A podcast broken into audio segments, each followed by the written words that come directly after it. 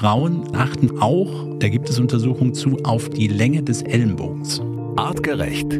Health Nerds. Mensch einfach erklärt. Sex beeinflusst unsere Gesundheit. Orgasmen, Masturbation, Oralsex, Libido, Fortpflanzung und Verhütung. Das ist der offizielle Titel unserer aktuellen Podcast-Episode. Und ähm, Matthias Baum aus dem Health Nerds Wissenschaftsteam ist heute bei uns, um eure Fragen zu beantworten. Matthias, dein persönliches Feedback zu dieser Folge. Du hast mir schon erzählt über deine Mama. Ja. Können wir das verraten hier? Wir dürfen das verraten.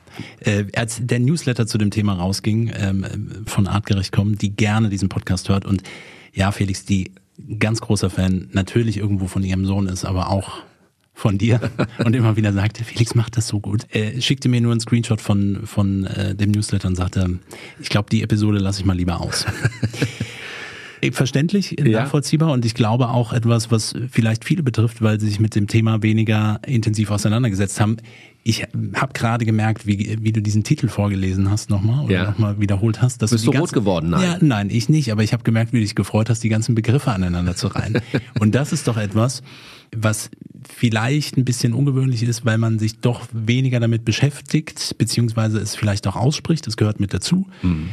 Und wir wollen ja den Blick darauf wenden, warum Sex wichtig ist in Bezug auf Gesundheit. Und ich glaube, da gucken wir heute nochmal auf ein paar spannende Punkte. Aber wenn ich die Fragen so richtig gesehen habe, kommen auch noch ein paar andere spannende Fakten. Ja, also ich meine, was wollen wir mit diesem äh, Podcast erreichen? Wir haben uns äh, gedacht, wenn wir hier über Gesundheitsthemen reden, dann müssen wir früher oder später natürlich auch offen, ehrlich, ohne Hihihi und vorgehaltener Hand und irgendwie äh, pubertärem Getue über Sex reden. Und zu Sex gehören eben genau diese Themen. Ich wiederhole sie gerne nochmal. Orgasmen, Masturbation, Oralsex, Libido, Fortpflanzung, Verhütung und viele, viele andere Dinge dazu. Und wir haben uns gedacht, wenn wir darüber reden, dann machen wir das wirklich offen und ehrlich und ganz neutral und äh, rufen euch gerne dazu auf. Ja, alles, was ihr schon immer über Sex wissen wolltet, aber nie zu fragen gewagt habt, hier bekommt ihr Antworten.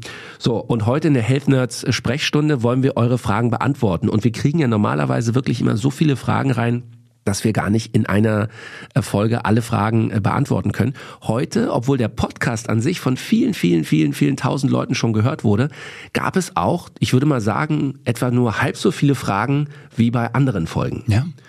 Und wir haben auch überlegt, woran liegt das? Ist das Thema nicht so interessant? Nee, das glauben wir nicht. Und äh, das haben ja auch viele gehört. Insofern, daran wird es nicht liegen. Vielleicht trauen sich einige wirklich nicht. Ja, oder konsumieren auch erstmal das, was an Informationen reinkommt. Vielleicht muss es auch noch verarbeiten. Ich meine, man kann ja auch immer noch mal im Nachgang Fragen stellen. Ja. Es ist schon so, oder? Also ich meine, wir leben im, im, im, im 21. Jahrhundert 2023, aber trotzdem, Sex ist immer noch so ein Thema. Ich meine, deine Mama ist eine andere Generation jetzt als, als, als du und als ich, aber es ist auch bei jungen Leuten immer noch so ein Thema, wo man nicht gerne offen drüber redet. Absolut und vor allen Dingen nicht unbedingt in der Tiefe oder nur in bestimmten Konstellationen, also im Freundeskreis mit unter, also die Männer unter sich, die dann aber tendenziell auch weniger eine ähm, medizinischen Medizin, Blick drauf ja, oder einen gesundheitlichen Blick drauf haben ja. oder oder das auch wirklich mit mit der emotionalen Komponente, über die wir ja auch gesprochen haben, drauf eingehen, die eine wichtige Rolle dazu spielt. So, wir haben über Stressabbau gesprochen, die auch durch das Thema Masturbation quasi mit aufgebaut werden kann, was jetzt nichts mit äh, Sex in einer Beziehung zu tun hat, wo viele emotionale Komponenten mit dazukommen. So, das ist vielleicht ein Thema, was dann in Männergesprächen vielleicht nicht so thematisiert wird, sondern eher das Profilieren darüber. So, es ist vielleicht Thema, es ist offener und das sieht man natürlich auch im äh, auch zukünftig wird es ein offeneres Thema werden. Also wenn wir jetzt hier drüber sprechen, was früher alles unsittlich war äh, und da wurde nicht über diese Themen gesprochen, mhm. da sehen wir natürlich eine Entwicklung, auch eine Offenheit.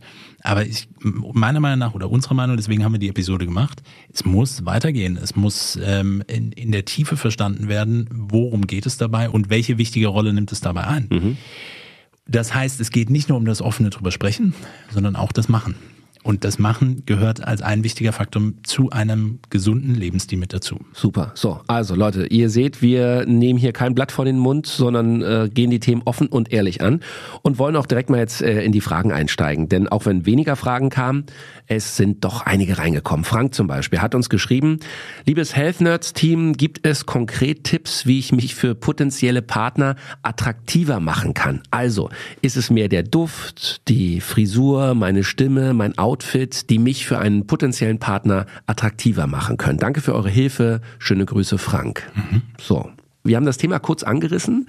ähm, aber äh, nur gestriffen. Deswegen, das mhm. ist nochmal interessant. Biologisch und jetzt auch eben äh, wissenschaftlich, medizinisch auf welche Trigger springen denn potenzielle Partner an? Also hm. Frank äh, sucht also genau, er hat ja so ein paar Punkte genannt. Duft ist ein wichtiges Thema, Frisur und vielleicht trennen wir das so ein bisschen. Mhm. Also natürlich gehören Dinge wie Körperpflege, Kleidung als Faktoren mit dazu.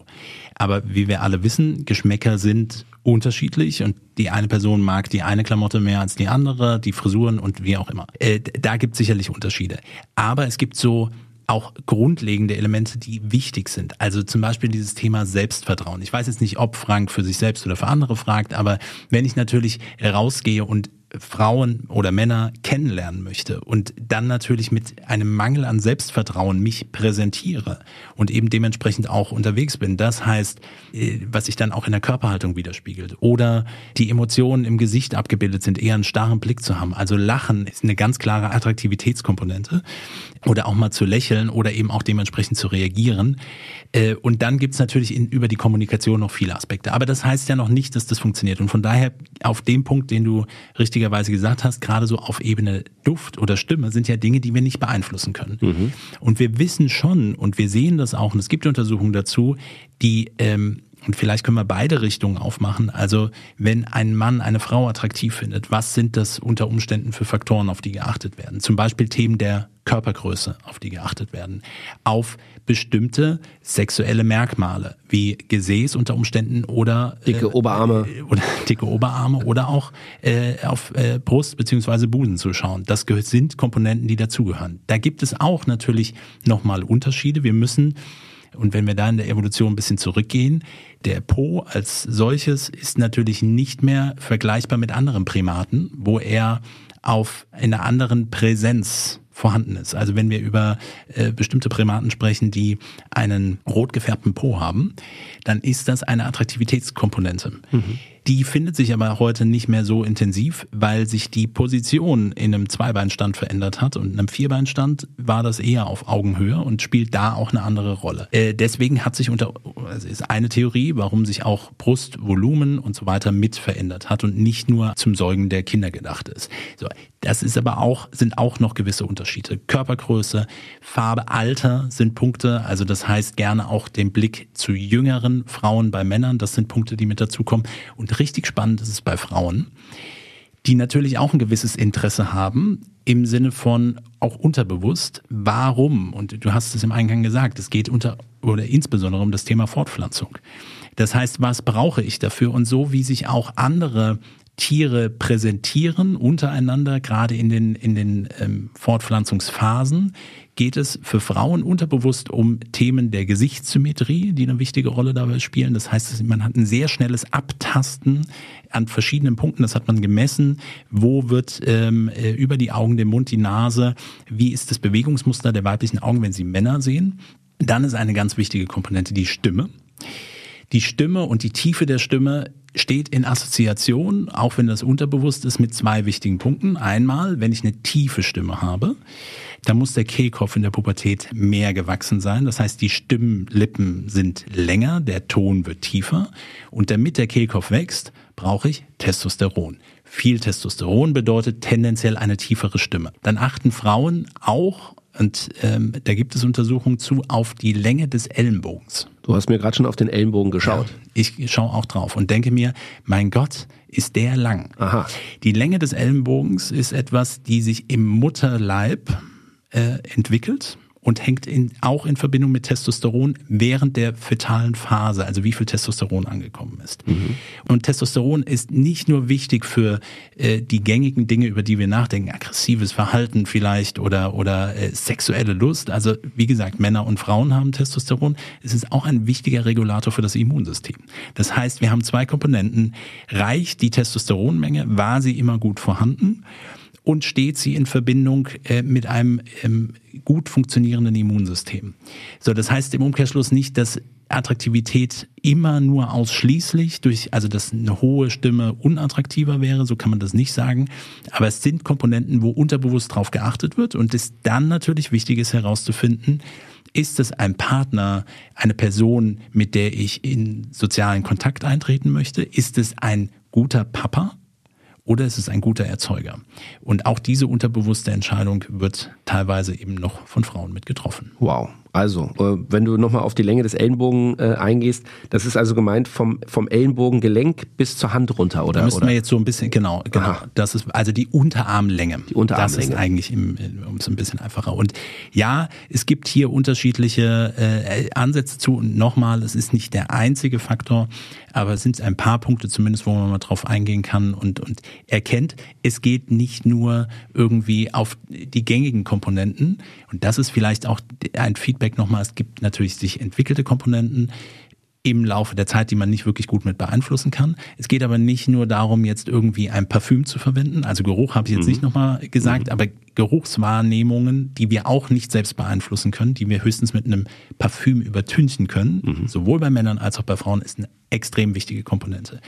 Und diese Duftstoffwahrnehmung, die entscheidet wirklich darüber, kann ich die Person riechen oder nicht. Und die wird bekanntermaßen auch wieder beeinflusst durch beispielsweise Verhütungsmittel, die auf hormoneller Basis sind hochspannend und sehr komplex. Auch dazu könnten wir wahrscheinlich eine eigene Podcast-Folge machen. Ja. Also Frank, äh, zusammenfassend äh, kann man sagen, ähm, wenn ich es richtig verstehe, es gibt ein paar Komponenten, die können wir selber gar nicht beeinflussen. Die sind einfach äh, Gott gegeben oder äh, so, wie wir auf die Welt gekommen sind. Aber natürlich sicheres Auftreten, Humor, ähm, Selbstbewusstsein, ähm, klar. Und Körpersprache, die Körpersprache, steht. Körperpflege, ja, Körperhaltung. Also bin ich eher äh, schüchtern, ängstlich, äh, wirklich eher wie ein verlorenes äh, Häschen oder bin ich jemand, der in den Raum kommt, wo die Leute sagen, okay, der ist da. Ja, ja. das sind Themen, die kann man durchaus äh, trainieren. Da wird es auch einige geben, die haben das von Anfang an einfach intuitiv dabei. Andere müssen sich das erarbeiten. Aber auch hier können wir als Tipp geben, im Zweifel einfach mal auch probieren, wie wirke ich auf andere Menschen, wenn ich mich anders verhalte. Mhm. Ja, super. Matthias, die nächste Frage kommt von Johanna. Johanna hat uns eine Mail geschrieben und die Mail ist ziemlich lang. Ähm, ich will sie gar nicht im Detail vorlesen, aber ich fasse mal ihre Kernfrage zusammen. Liebes Health Nerds Team, kann sich das sexuelle Verlangen im Laufe des Lebens verändern? Das ist wirklich eine gute Frage und ähm, die meisten, die die Episode auch schon vorher gehört haben, würden jetzt natürlich in der logischen Einschätzung sagen, natürlich kann es sich verändern, weil wir wissen ja auch schon, dass es sich auch über kurze Zeiträume verändern kann. Aber so ein bisschen der Kern dieser Frage ist ja auch, gibt es irgendwie eine Zunahme oder eine Abnahme mhm. oder ein, ein physiologisches Hoch und dann äh, flaut das irgendwie ab. Natürlich, wie immer gilt, wir haben, können es nicht ganz verallgemeinern, weil wir natürlich individuelle Komponenten im Laufe des Lebens haben. So, das heißt, sexuelles Verlangen, was eben gerade durch Themen wie Stress und chronische Stressbelastung massiv mit beeinflusst wird. Nochmal zur Überlegung. Unter chronischen Stressbelastungen heißt es auf der einen Seite, die Produktion von Sexualhormonen wird reduziert, gehemmt oder zumindest teilweise äh, werden sie anders umgewandelt, was systemisch eine Auswirkung bringen kann. Gleichzeitig wissen wir oder können wir uns vorstellen, unter chronischen äh, Stressbelastungen ist das Thema Fortpflanzung nicht gut möglich. Das hatten wir angeschnitten, zumindest auch zu sagen, dass unter chronischem Stress auch eine Schwangerschaft nicht so gut möglich äh, ist bei akuten Stressereignissen unter Umständen schon. So, das hat natürlich auf der einen Seite eine ähm, im, im Laufe des Lebens und dann könnte man natürlich ein gewisses Peak setzen. Ich weiß, wir hatten im Vorfeld auch zugesprochen, das Thema, gibt es hier gerade bei Männern und Frauen Unterschiede. So, das heißt, dass gerade Männer zu Beginn ihrer, also nach oder mit Eintritt in die Pubertät und Beginn ihrer sexuellen Reife mehr sexuelles Verlangen und Interesse haben und das bis zum gewissen Peak geht und das im Alter auch wieder abnimmt und bei Frauen eher andersrum. Das heißt, erst in einer Phase vielleicht noch kein hohes sexuelles Verlangen zu haben, was im Laufe der Lebenszeit vielleicht so mit äh, Peak in den Ende 20er, 30er Jahren mit ansteigt, äh, wenn es auch vielleicht das Thema Fortpflanzung noch mal eine andere Rolle einnimmt und dann im Alter aber doch noch mal weiter auch mit äh, mit ansteigt, um in der Theorie vielleicht auch hier die Fortpflanzung weiter zu ermöglichen. So, und das ist eine, ein Thema, wo wir schon in der Vorbereitung schon zugesprochen haben. Mhm. Es gibt keinen klaren Zusammenhang, ob es das wirklich in dem Verhältnis gibt.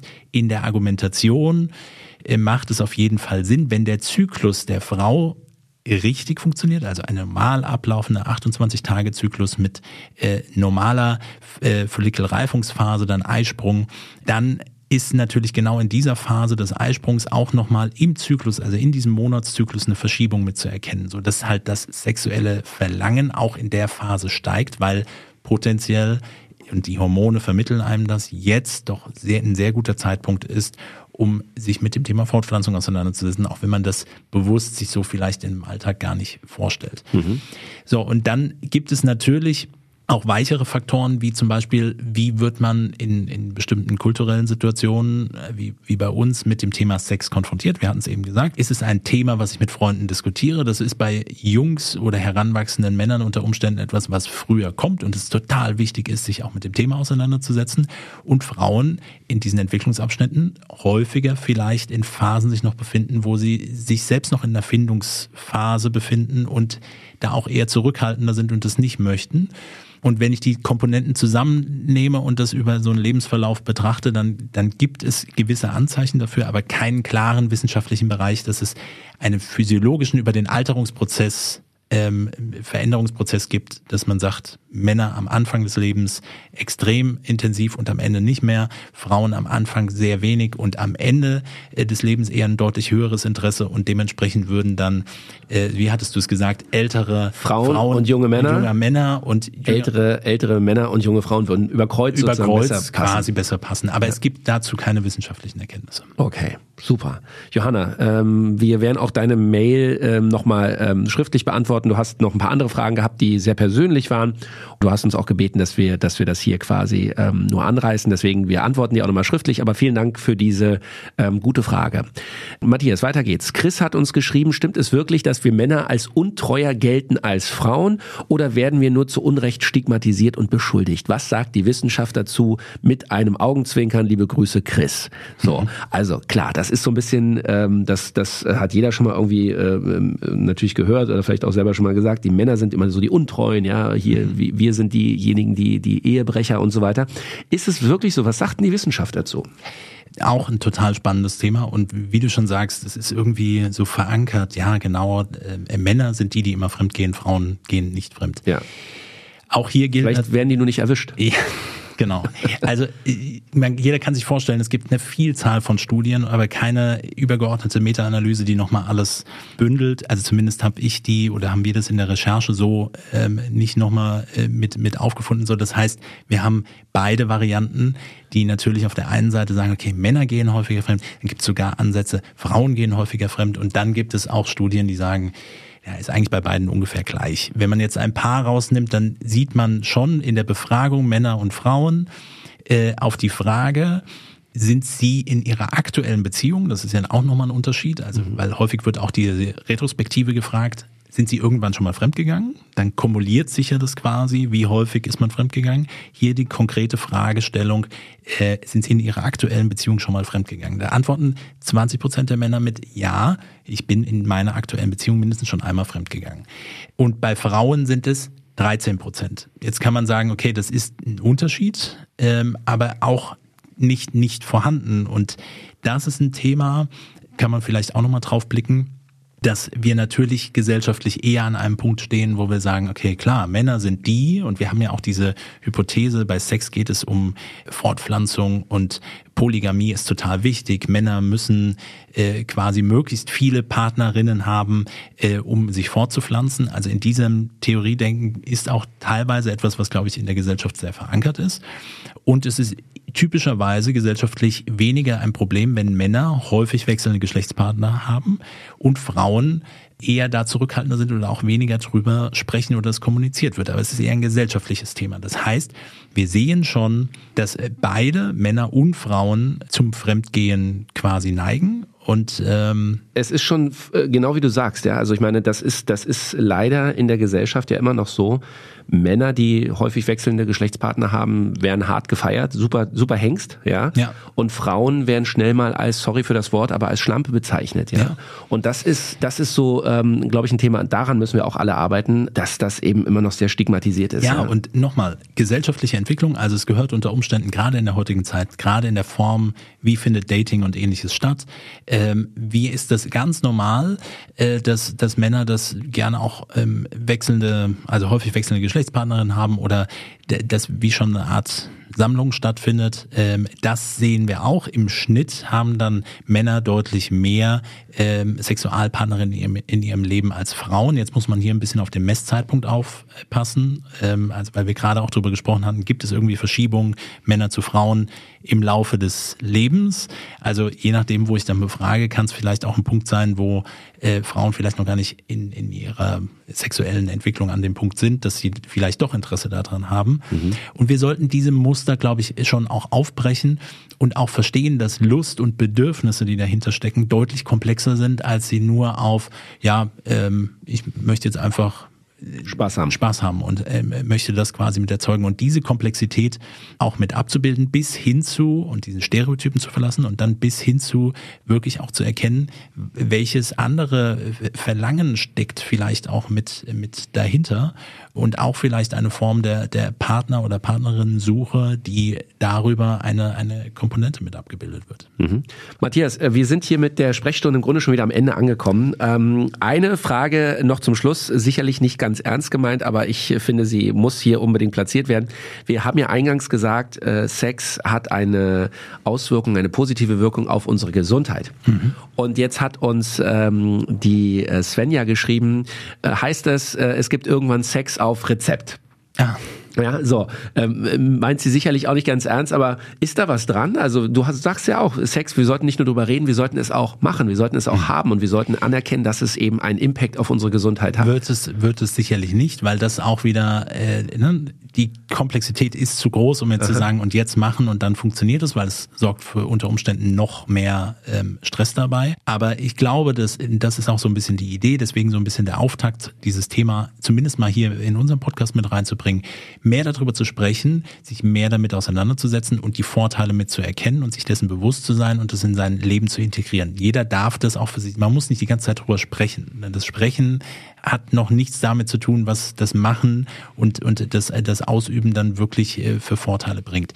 Ich befürchte, es wird niemals das auf Rezept geben, also wenn wir wirklich als medizinische Indikation danach gehen. Auch nicht für Privatpatienten. Nein, auch nicht für Privatpatienten und auch nicht mit extra Happy End bei irgendeinen anderen äh, Maßnahmen.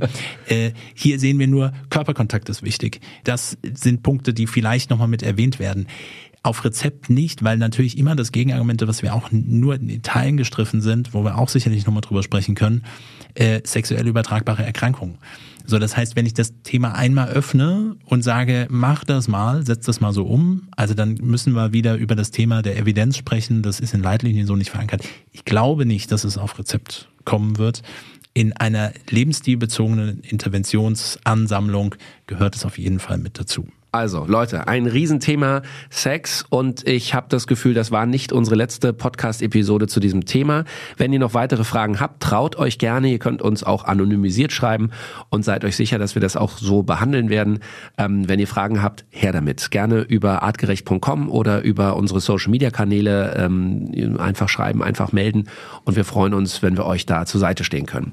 Die Health Nerds, Matthias Baum, herzlichen Dank. Vielen Dank. Ich bin Felix Möse. Nächste Woche Donnerstag gibt's eine neue frische Folge. Wir freuen uns drauf. Bis dahin, bleibt gesund und habt Spaß. Der Mensch im 21. Jahrhundert. Wohin hat uns die Evolution geführt? Wie hängen Körper, Psyche und Gesellschaft zusammen? Welchen Einfluss haben Ernährung, Bewegung und Stress auf den Superorganismus Mensch? Mit spannenden Gästen besprechen die Health Nerds von Artgerecht komplexe wissenschaftliche Fakten und Erkenntnisse der Evolution für dauerhafte Gesundheit durch einen artgerechten Lebensstil in der modernen Welt. Mit praktischen, sofort anwendbaren Tipps und cleveren Lifehacks. Health Nerds. Mensch einfach erklärt. Ein All Ears on You Original Podcast.